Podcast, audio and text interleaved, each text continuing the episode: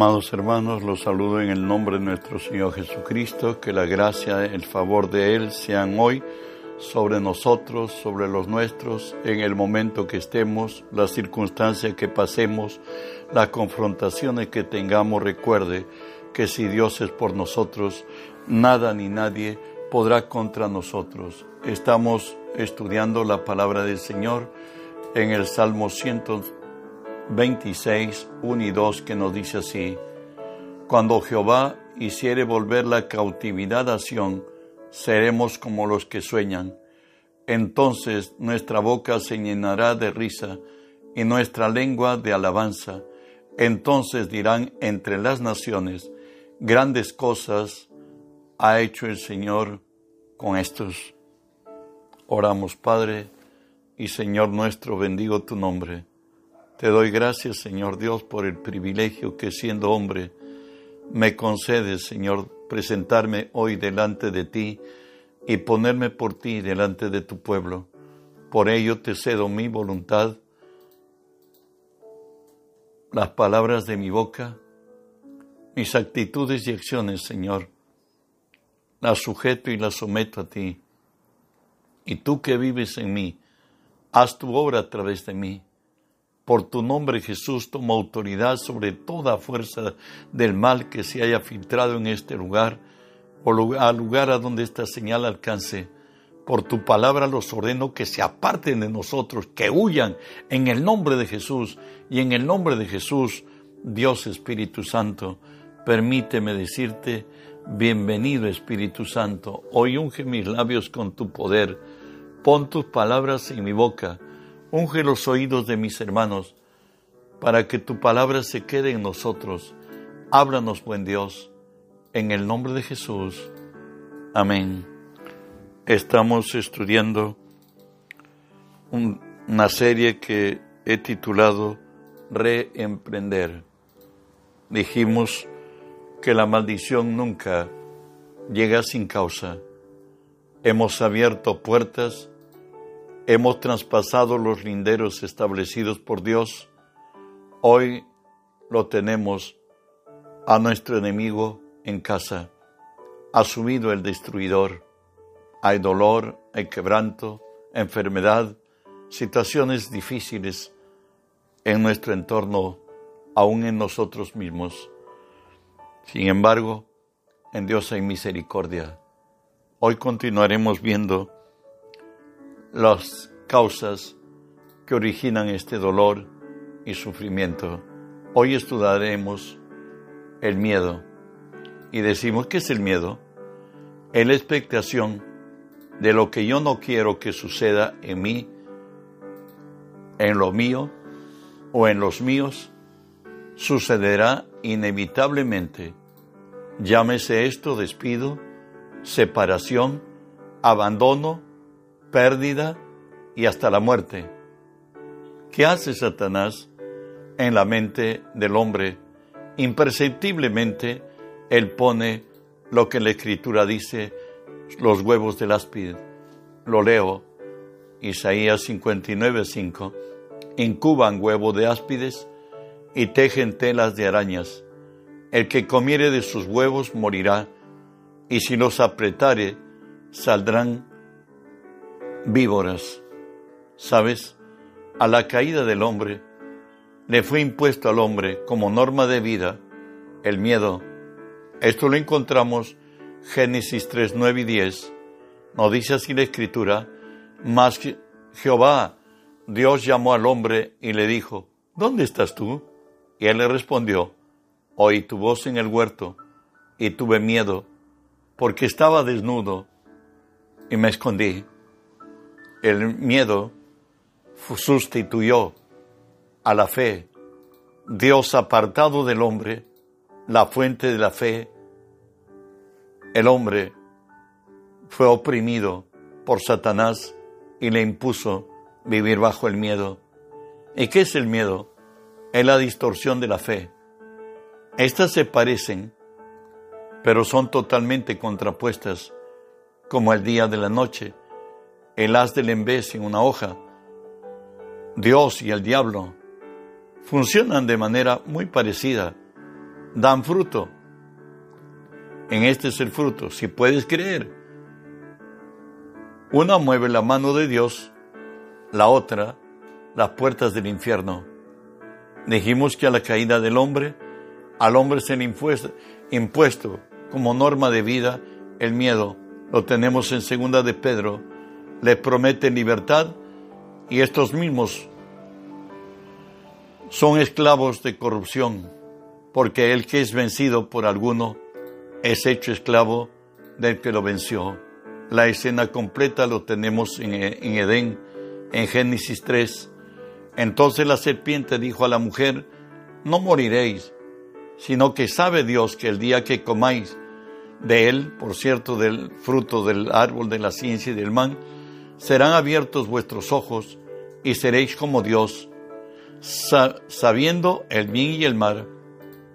Y vio la mujer que el árbol era bueno para comer, que era agradable a los ojos, y árbol codiciable para alcanzar la sabiduría, y tomó de su fruto y comió, y dio también a su marido, el cual comió, así como ella. De pronto, Satanás le propone, claro, encubierto en carne, en una serpiente, le dice a la mujer, con que Jehová Dios los ha prohibido comer a ustedes de todo fruto del huerto. E ella le repite, no, solamente del huerto, del árbol que está en el medio, el árbol de la ciencia del bien y del mal. Y cuando logró Satanás concentrarlo a la mujer en los beneficios que puede, podía tener de, ese fruto, ella dice que vio que el árbol era, era bueno para comer, satisfacía una necesidad, era agradable a los ojos, también a su alma, y árbol, árbol codiciable para alcanzar la sabiduría. Pero si ella era como Dios, pero Satanás le está diciendo que hoy va a estar a la altura de Dios y que ese árbol, ese fruto es el milagroso y ella comió y dio también a su marido, nos dice, y comió como ella. Y de pronto Dios le llama en el Edén y le dice, ¿dónde estás tú? Y él respondió, oí tu voz en el huerto y tuve miedo porque estaba desnudo y me escondí. ¿Sabes? El temor del hombre pondrá lazo. Eso lo dice Proverbios 29 y 25. El temor del hombre pondrá lazo, mas el que confíe en Jehová será exaltado, en otra lo determinará, no lo volverá a intentar. Hay muchos que por primera vez no lograron ingresar a la universidad. Satanás le pone en pensamiento, sabe que nunca lo vas a poder hacer, mejor ya no sea. Y van buscando, cambiando de idea en idea y terminan siendo don nadies.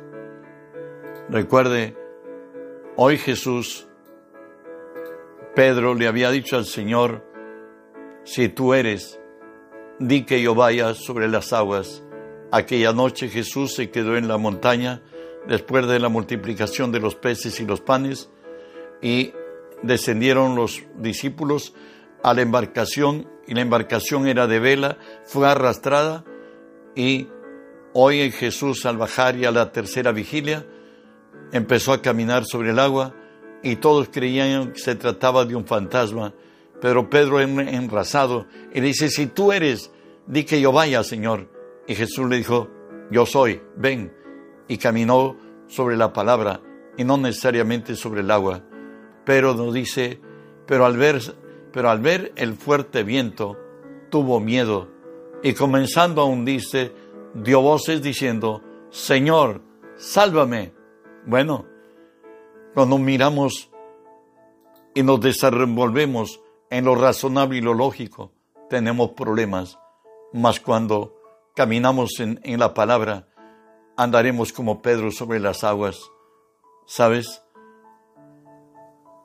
Dice, por lo cual tuve miedo y fui y escondí tu talento en la tierra. Aquí tienes todo lo que estudio. Bueno, recuerden el Señor contó la parábola de los talentos. A uno le dio cinco, a otro le dio dos y a otro le dio un talento para que ellos lo administrasen y en tiempo que consideró el razonable vuelve a pedir cuentas y pasaron el que tiene, tenía los cinco talentos, devolvió los cinco y el que tuvo dos devolvió dos. A ambos que devolvieron los talentos duplicados, el Señor le dijo, bien, buen siervo y fiel, en lo mucho te, en lo poco has sido fiel, en lo mucho te pondré, entra al gozo de tu Señor. Pero aquel a quien se le había dado un solo talento, él está diciendo ahora, por lo cual tuve miedo y fui y escondí tu talento en tierra, aquí tienes lo que es tuyo. Recuerden que a él le quitaron el talento y le dieron a aquel que tenía diez, porque aquel que no tiene, aun los pocos que tiene, le será quitado. Bueno, el problema de, de Job no fue que él era falso en su fe, por el contrario, el problema de Job, él mismo lo dice Job 3:25, porque el temor que me espantaba me ha venido y me ha acontecido lo que yo temía. El temor determinó el quebranto, la vergüenza y posiblemente la muerte del mismo, aunque perdió ocho hijos. Leemos quién era Job por si acaso. Job 1, 6 al 8. Un día vinieron a presentarse delante de Jehová los hijos de Dios, entre los cuales vino también Satanás, y le dijo Jehová a Satanás, ¿de dónde vienes? Respondiendo Satanás a Jehová dijo, de rodear la tierra y andar por ella. Y Jehová dijo a Satanás, ¿no has considerado a mi siervo Job? No hay otro como él en la tierra varón perfecto y recto, temeroso del mal, temeroso de Dios y apartado del mal. Pero ¿cuál fue realmente el problema de Job? Fue el miedo. En el Job 1.12 dijo Jehová a Satanás, he aquí, todo lo que tiene está en tu mano, solamente no pongas tu mano sobre él y salió Satanás de delante de Jehová, bueno, y trajo dolor y quebranto. Murieron sus hijos, murieron los ganados, fueron llevados por abigeos, otros murieron por el fuego, sus graneros fueron calcinados por el fuego del cielo. Él estuvo en una total desolación, pero aún sigue la historia de Job. Él le dice nuevamente, va al cielo, y Dios le dice, ¿has visto a Job? Sí le dice, pero ¿sabe qué dice Satanás? Respondiendo Satanás, dijo a Jehová, piel por piel, todo lo que el hombre tiene dará por su vida. Eso es lo que está diciendo. Satanás sabe, y hay un, un refrán que él ha creado, dice que los bienes sirven para los males, para nosotros no. Jesús es nuestro sanador. Él es nuestro libertador. Y, pero para Dios, ¿por qué permitió a un hombre justo, recto, temeroso del mal, apartado del mal, cual ninguno en la tierra Job? Aquí lo tenemos en 2 de Corintios 4, 17. Porque esta leve tribulación momentánea produce en vosotros una vez y cada vez más excelente peso de gloria Job 42.10 nos dice, y quitó Jehová la aflicción de Job cuando él hubo orado por sus amigos y aumentó al doble todas las cosas que habían sido de Job. Aún Dios le dio nueva descendencia y nos dice que las hijas de Job eran las más hermosas de toda la tierra y añadió a Job 500 años más de vida. Dios es bueno. Sabes, el temor excluye y trae consecuencias eternas. En la ley de la guerra, escucha Deuteronomio 28, dice, y volverán los oficiales a hablar al pueblo y dirán, ¿quién es hombre medroso y posilánime? Vaya y vuelva hacia su casa y no apoque el corazón de sus hermanos como el corazón suyo. No era porque tenían males cardíacos, mentales o con el pie plano. Era a los medrosos y pusilánimes no iban a la guerra, eran excluidos, porque ellos iban a contaminar a los demás. Ah, los primeros en ir al infierno, al Hades, al Seol, son los medrosos. Dice, escuche, Apocalipsis 21.8, pero los cobardes e incrédulos, los abominables, homicidas, los fornicarios y hechiceros, los idólatras y todos los mentirosos tendrán su parte en el lago que arde con fuego y azufre, que es la muerte segunda. Pero la lista lo empieza los cobardes, o sea, los miedosos. ¿Sabes? Cristo nos ha redimido de la esclavitud del temor. Ya desde el Antiguo Testamento, Isaías es un libro mesiánico. En Isaías 8, Dios le advierte a su pueblo y le dice, porque Jehová me dijo de esta manera, con mano fuerte, y me enseñó que no caminase por el camino de este pueblo, diciendo, no llaméis conspiración a todas las cosas que este pueblo llama conspiración. Escuche, ni temáis a lo que ellos temen, ni tengáis miedo. Bueno, Dios sabe que el miedo vino como imposición tras la caída de Adán. Su norma de vida era ser dominado por el miedo. De ahí que en Hebreos 2, 14 y 15 nos habla de cómo hemos sido liberados del miedo. Así que, por cuanto los hijos participaron de carne y de sangre, Él también participó de lo mismo, para destruir por medio de la muerte al que tenía el imperio de la muerte, esto es al diablo, y liberar a todos los que por el temor de la muerte estaban sujetos durante toda la vida a servidumbre. Jesús vino a librarnos con su muerte y vencer al que tenía la potestad sobre la muerte a Satanás y libertarnos a todos los que por el miedo de la muerte estaban sujetos a servidumbre. Romanos 8:15 lo, lo vuelve a insistir Pablo. Dice, pues no habéis recibido el espíritu de esclavitud para estar otra vez en temor, sino que habéis recibido el espíritu de adopción por el cual clamamos, Abba Padre. Y el espíritu que el Señor nos ha dado está escrito aquí en 2 Timoteo, porque no nos ha dado Dios espíritu de cobardía, sino de poder, de amor y de dominio propio.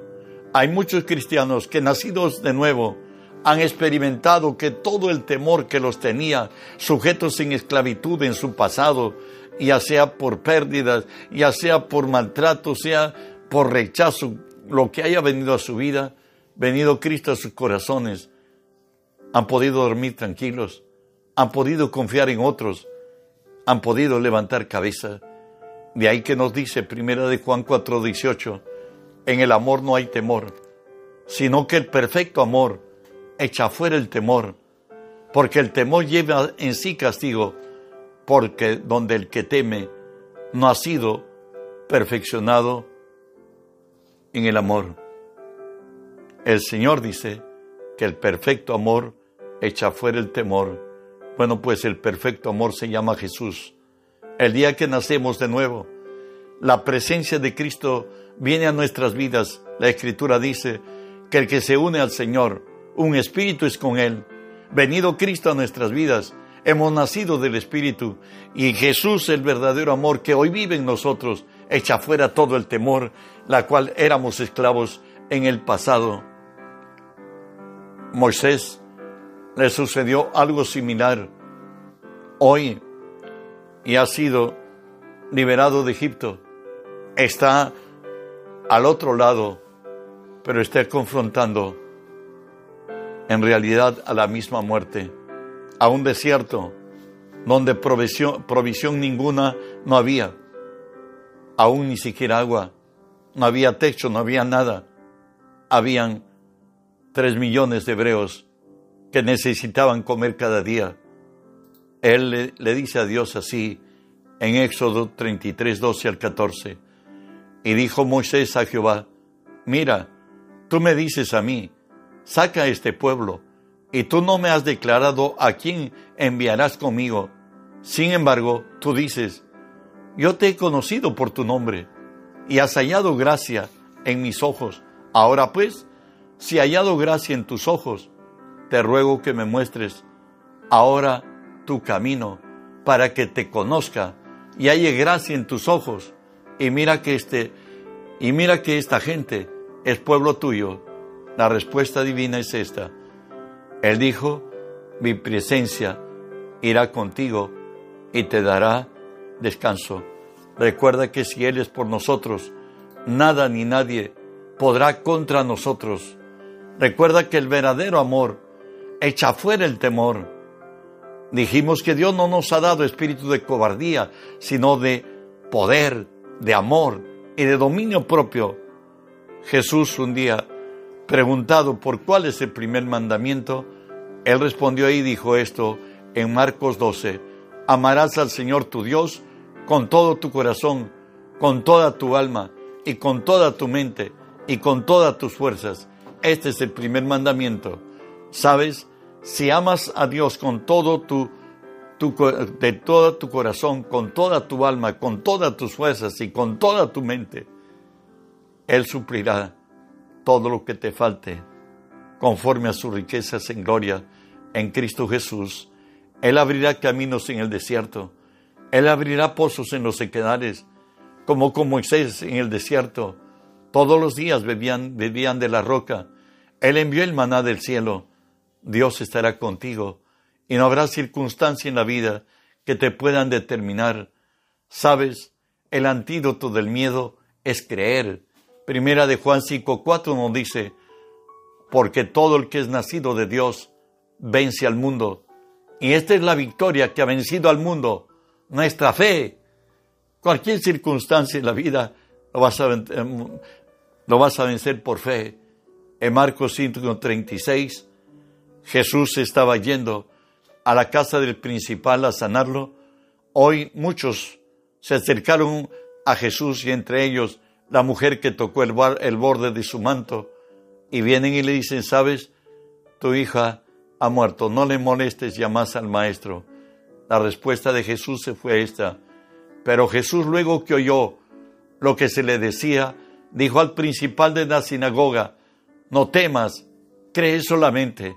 Y llegado a casa y echando fuera a los incrédulos, le dijo, Talita Kumi, niña, a ti te digo, levántate.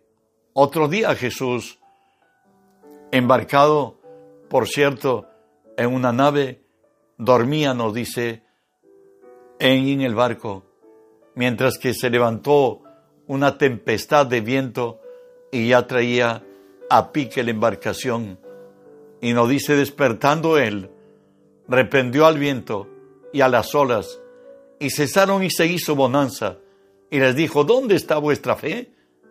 Y atemorizados se maravillaban y se decían unos a otros, ¿quién es este que aún los vientos y las aguas manda y le obedecen? Él es el Señor. Él nos dice en tiempos de dificultad, no temas, porque yo estoy contigo. No desmayes, porque yo soy tu Dios que te esfuerzo. Siempre te ayudaré, siempre te sustentaré con la diestra de mi justicia. Moisés no fue, no entró a Canaán, pero él aconseja a Josué, le dice, no los temáis, por cierto, a vuestros enemigos, porque Jehová vuestro Dios es el que pelea por vosotros. Nehemías, el reconstructor del de los muros de Jerusalén, dice así, después miré y me levanté y dije a los nobles, a los oficiales, y al resto del pueblo, no los temáis, no temáis delante de ellos.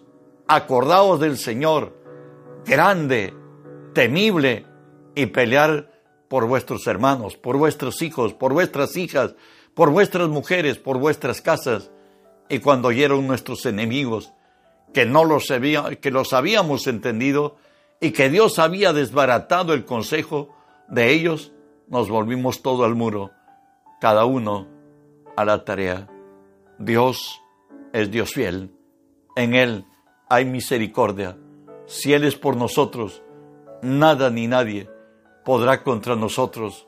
Y bajo cualquier circunstancia de la vida podemos decir lo que nos dice el Salmo 27.1, Jehová es mi luz y mi salvación. ¿De quién temeré?